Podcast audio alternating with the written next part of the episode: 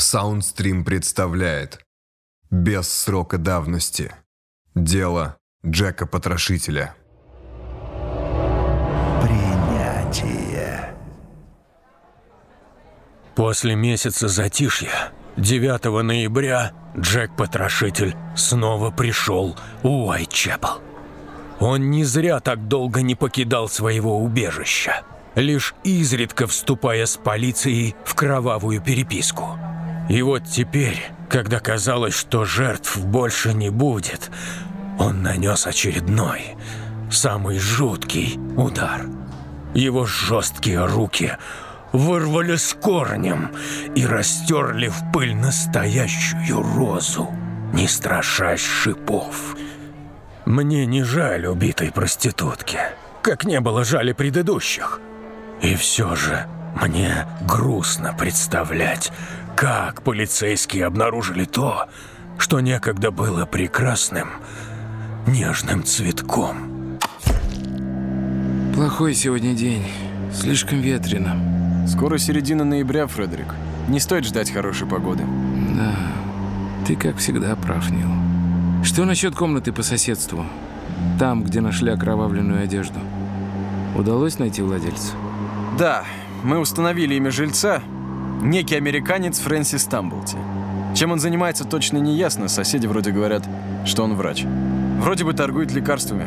Надо бы расширить круг поисков, пройтись по домам, где обычно скрываются мелкие жулики и уличные бандиты. Сейчас он один из наших главных подозреваемых.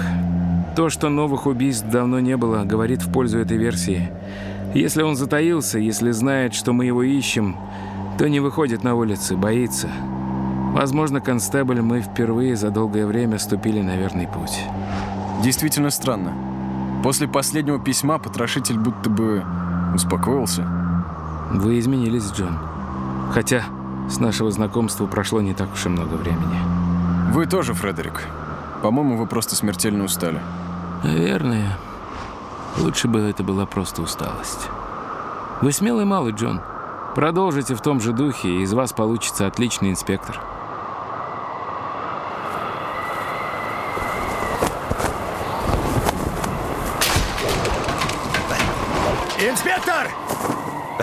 Инспектор!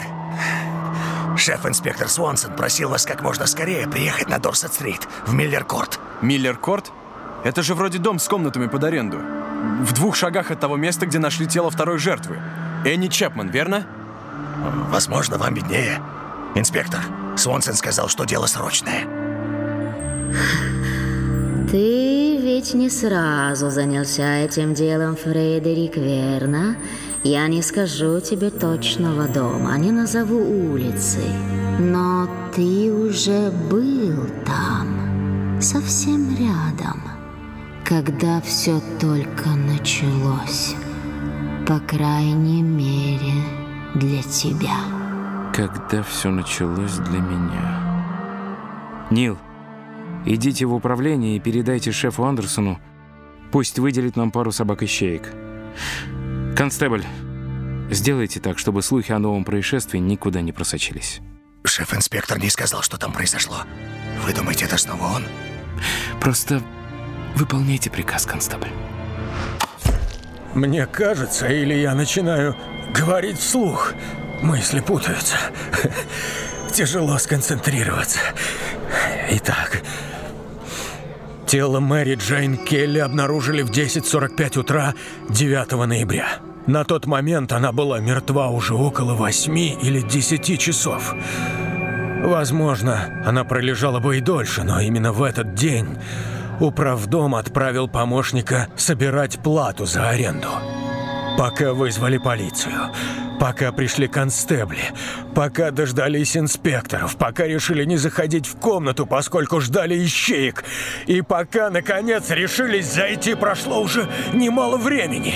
И, наконец, когда полицейские начали свою работу, пускать собак по следу было уже бессмысленно. А установить точное время смерти стало и вовсе невозможно. Посторонитесь! Да пропустите! А, Аберлайн. Нам удалось уже частично осмотреть тело, но близко к нему еще не подходили. Осторожнее. Это зрелище не просто будет вычеркнуть из памяти. Чудовище! Это был дьявол! Сам дьявол! Ни один живой человек не способен на такое! Уведите его и дайте ему что-нибудь выпить. Что ж, инспектор, вы готовы? Да что же у вас там такое? Доклад доктора Томаса Бонда, проводившего осмотр места преступления. Обнаженное тело в нижнем белье лежит посередине кровати. Некоторые детали верхней одежды сложены рядом на стуле. Вся поверхность брюшной полости и бедер отсечена, удалены внутренности. Грудь отсечена, руки изувечены неровными ранами. Лицо искромсано до неузнаваемости. Ткани горла рассечены до самых костей. Все внутренности разложены в беспорядке вокруг тела и рядом на столе. Нос, щеки, брови и уши частично отсечены. Губы рассечены несколькими разрезами, косы, идущими к подбородку. Кожа и ткани живота от грудной клетки до паха срезаны тремя большими кусками. Правое бедро вскрыто до кости. Одно легкое я наполовину отрезал. И вытащил из нее. Другое решил оставить как есть. Зато целиком я забрал сердце. Мэри Джейн Келли стала вершиной его работы.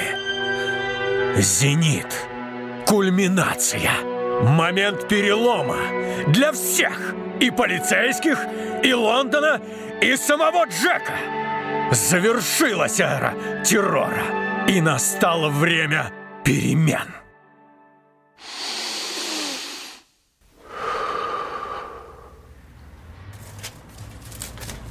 Сфотографируйте тут все. Но мы никогда так не делали! У нас и техники для этого нет! Значит, ради всего святого разыщите! Мне нужно видеть это своими глазами. Мы скоро закрываемся. Мне вас рассчитать, сэр? Скоро закрываетесь. Как и мое дело. Хорошо.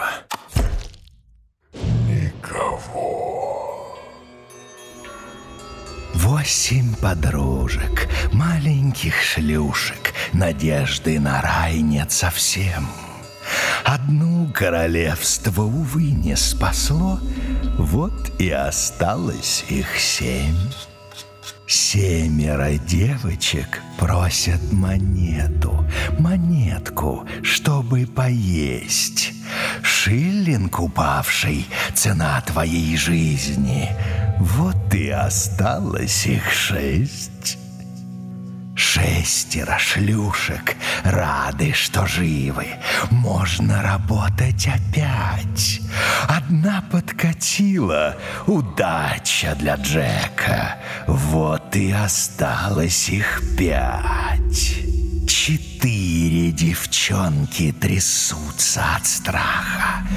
Постой-ка, вот их уже трое. Одна на мороз ускользнула украдкой, и вскоре осталось их двое. Две уличных девки ищут ночлега, но вместо дверей стена. Биг Бен бьет двенадцать. Время прощаться. Осталась подруга одна. Одна проститутка, отличная шутка для Джека его одного. Твое сердце метит острейший на свете нож Джека. И вот никого. Одна из проблем с расследованием дела Джека Потрошителя и в наши дни и тогда – это мифы. Необъятный сон мистификаций. Присланные письма, на которых нет даты, чье авторство невозможно установить. Вписанные в документы факты, которые всплывали уже спустя десятилетия после убийств. Домыслы, что и по сей день публикуются журналистами. Подчас даже одно и то же заседание суда газеты описывают по-разному. Путаются показания, имена, даты.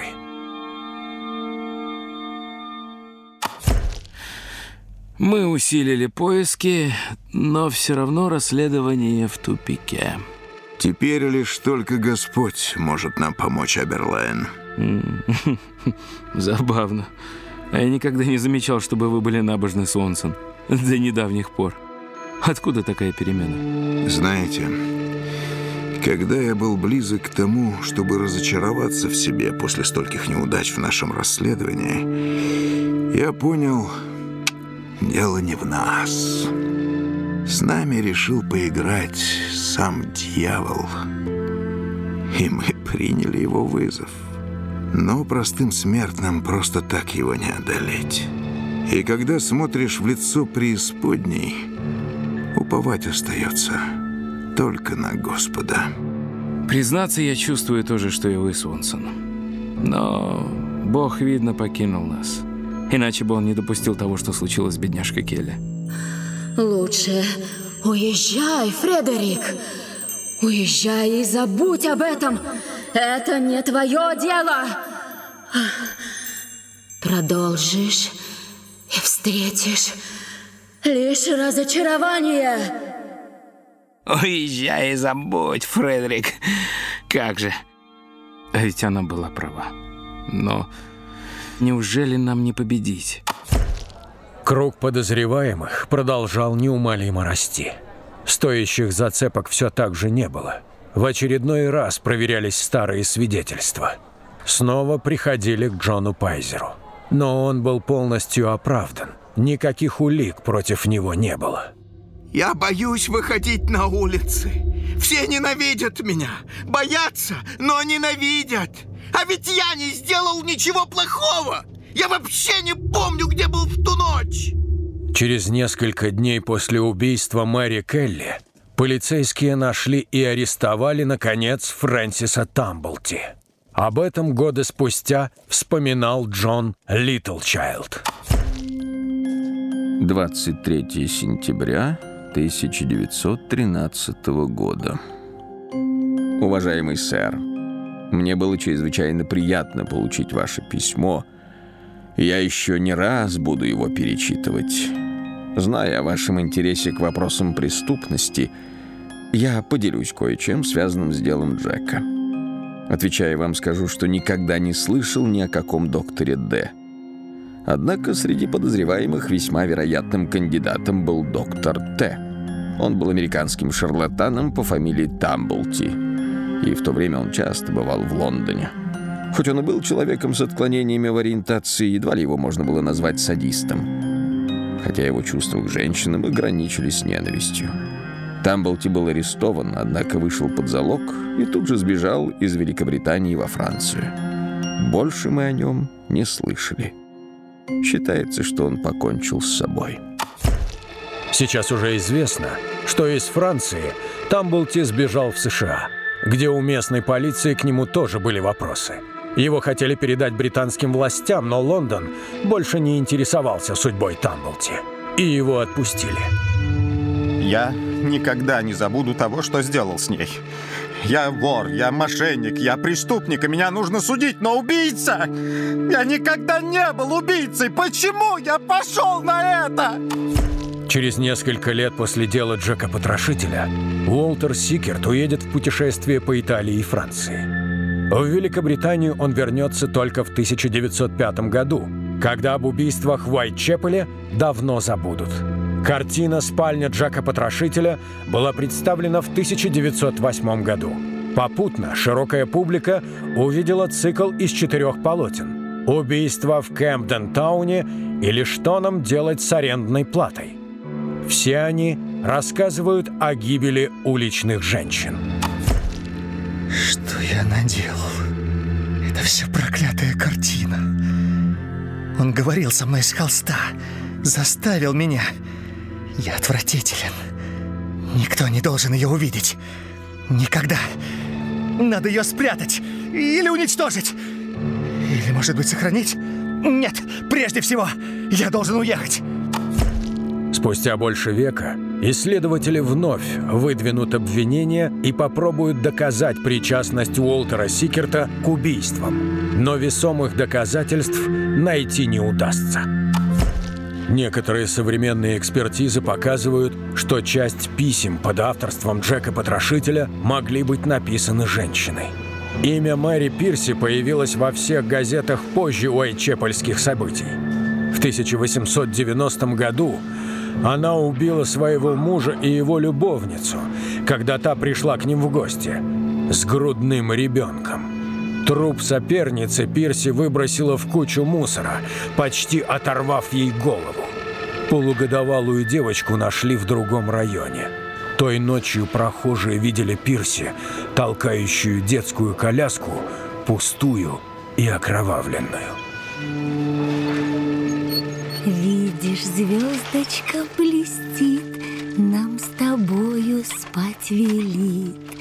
В небе темном высоко, Там прекрасно и легко.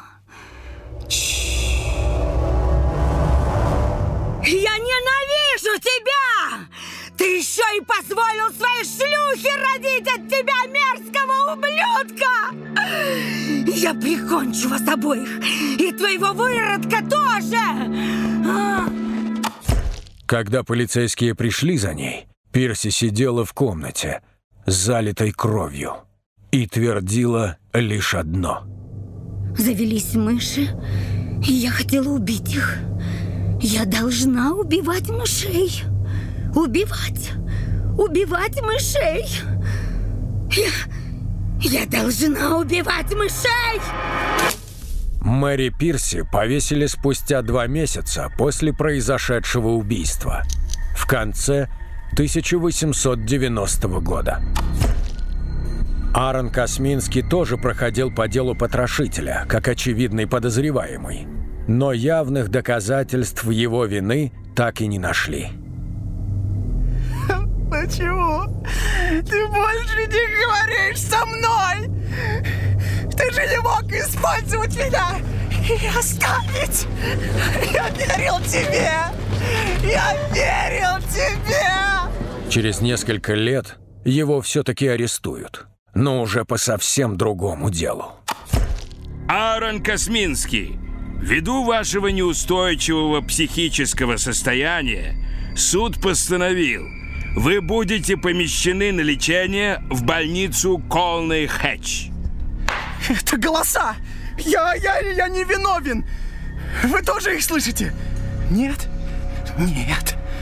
Вы их еще услышите? Все их услышат! Все! Психлечебниц Аарон Косминский так и не покинет. Он умрет в одной из них в 1919 году. Пелмал газет, 7 мая 1895 года. С момента прекращения убийств в Уайт-Чепеле не было недостатков в теориях, которые объясняли бы, куда пропал их исполнитель, так называемый Джек-потрошитель. Наибольшего внимания заслуживает теория, которую выдвинул шеф-инспектор Свонсон, офицер, занимавшийся расследованием этих убийств. Он полагает, что преступления были делом человека, который уже мертв. Сэр Роберт Андерсон, руководитель департамента расследований, позже признавался. Говоря, что этот человек был польским евреем, я просто констатирую факт. Нет сомнений, что мы установили личность преступника. Он был надежно заключен в психбольнице. Не думаю, что такие признания были кому-то нужны. Всего пару месяцев после убийства Мэри Келли полиция все еще не предъявила никому обвинений. Интерес к этой истории начал угасать. Сам район Уайтчепл подвергли полной перепланировке. Ночлежки и пабы стирали с лица земли. Чтобы на их месте выстроить новые, крепкие дома. Чтобы покончить с царившей в тех местах бедностью и преступностью. Среди подозреваемых лишь 31 человек хоть сколько-нибудь походил на настоящего преступника. И у каждого из них можно найти мотив, который заставил бы совершить хотя бы одно из этих убийств. Ненависть к женщинам. Ненависть просто к людям. Жажда славы. Может быть. Но неоправданную жестокость полицейским так и не удалось объяснить. Ноябрь 1888 года принято считать последним выходом потрошителя в свет, а Мэри Джейн Келли – его последней жертвой. Позже были и другие убитые. Четыре женщины – Декабрь 1888 года. Роуз Майлет. Задушена. Врачи сочли, что она могла случайно повеситься сама, пока была пьяная, запутавшись в платье. Июль 1889 года. Элис Маккензи. Перерезано горло. Характер повреждений разделил полицейских. Кто-то считал их явным почерком потрошителя, иные полагали, что раз удары наносили коротким лезвием, то это лишь подражание. Сентябрь 1889 года. Неизвестная. Обезглавлена. Ее личность установить так и не удалось. К числу жертв потрошителя ее причислять не стали. Февраль 1891 года. Фрэнсис Коулс. Перерезано горло. Дважды. Слева направо и справа налево. Полиция решила, что женщина вполне могла быть жертвой потрошителя, но чтобы избежать шума в прессе, объявлять об этом не стали. Был наскоро пойман вероятный убийца, но вскоре отпущен за отсутствием доказательств. Дело закрыли. 1896 год. Какие-либо следственные действия, по крайней мере официально, по делу Джека-потрошителя прекратились. Об этой истории решили забыть. Фредерик Аберлайн, отставной шеф-инспектор. Интервью Пелмел газет. Не думаю, что по делу потрошителя современный Скотланд-Ярд стал хоть сколь-нибудь мудрее, чем 15 лет назад. У меня больше нет идей, Фредерик. За кем еще можно прийти? Я лишь надеюсь на то, что Господь уберег нас от разгадки. Вдруг она слишком чудовищна для простых смертных. Но если вы настаиваете, мы можем продолжить поиски. Дело закрыто, Дональд. Четыре года прошло с убийства Келли, а мы так ничего и не нашли. Ну, возможно, кто-то еще захочет покопаться в этом случае, так что я оставлю вам все свои бумаги. Жаль это слышать, Фредерик. Я был груб с вами поначалу, признаться. Слишком груб. И стыжусь этого. Но вы всегда подавали большие надежды. Возможно, Дональд, возможно. Но вы знаете, раз нет лишнего шума и пресса не пожирает нас заживо из-за Джека, это уже результат для правительства. Что ж, я слышал, вас переводят из Уайтчепела. Может быть, вы захотите поработать со мной на более высокой должности? Нет, Дональд, с меня хватит. Я подал в отставку. Я окончательно разочаровался и в себе, и в том, что делал последние годы. Я хотел помогать людям, но как минимум пятерым из них я помочь не смог. Хм. Теперь пусть пробуют другие. Было приятно. Нет, Фредерик, было честью работать с вами. Британия и королева благодарны вам за службу. И я тоже. Бог в помощь. Прощайте, Дональд. Прощайте.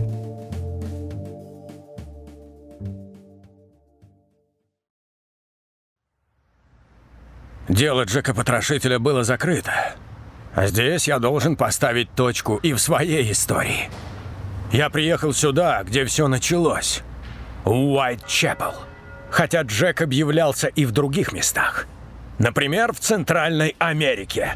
В портовом городе. Несколько убийств. Женщины с перерезанным горлом. Виновного также не нашли. Он никогда и не останавливался. Просто со временем стал аккуратнее. Его желание наказывать и карать перестало привлекать внимание. К смертям быстро привыкаешь. В конце концов, нож – не самое страшное оружие. Ведь потом был и газ, и концентрационные лагеря, и атом, и напал. Кого в таких условиях волнует смерть пары проституток? Я приехал в Уайтчепл за ответами. Есть такая римская поговорка «гениус лоци». Гений места, дух, приглядывающий за домом, холмом или даже целым городом. Почему гений не может быть злым? Не им ли является Джек-потрошитель? Теперь я убедился, это все-таки реальный человек. Руки, что потрошили, душили, терзали и мучили. Теперь я явственно вижу, слышу. Теперь я слышу. Убийца был в голове каждого из подозреваемых. Каждого, кто в действительности отнимал жизни проституток. Этих шлюх. Этих шлюх. Как я и говорил, у каждого подозреваемого был мотив. У каждого из нас есть мотив, чтобы убить другого. Как часто мы произносим «Я убью тебя». Что нужно, чтобы человек перестал быть человеком? Что делает убийцу убийцей? Когда твой внутренний монолог становится диалогом. И можешь ли ты отличить свой голос от чужого? Сэр, к сожалению, мы закрыты. Мне пора домой, да и вам, я думаю, тоже. Вы знаете о Джеке-потрошителе? Что? Ну да, немного. Вроде как он тут людей резал направо и налево. Когда там, лет 200-300 назад? А, да в сущности плевать. Как же так?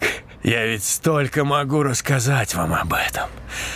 Ведь мы с вами в легендарном месте. Слушай, дружище, если решил так меня склеить, у тебя не вышло. Ты не можешь не интересоваться этим делом! Моим делом! Всю жизнь я посвятил только одному!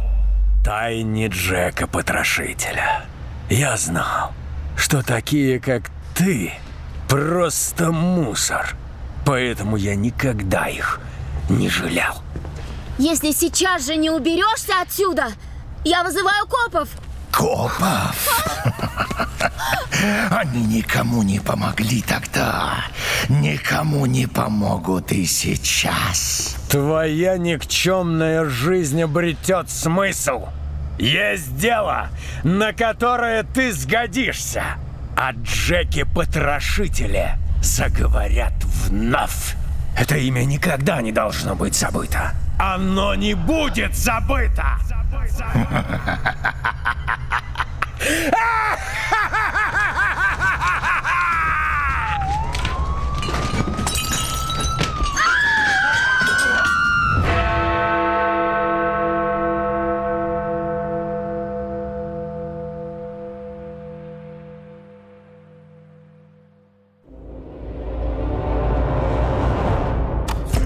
создании аудиосериала принимали участие автор сценария Глеб Силко, литературный редактор Дмитрий Лебедев, композитор Алексей Воробьев, звукорежиссер Никита Алимов, режиссер озвучания Зоя Бакалова. Озвучена команда из студии дубляжа Трудабинг, продюсер проекта Кристина Крыжановская.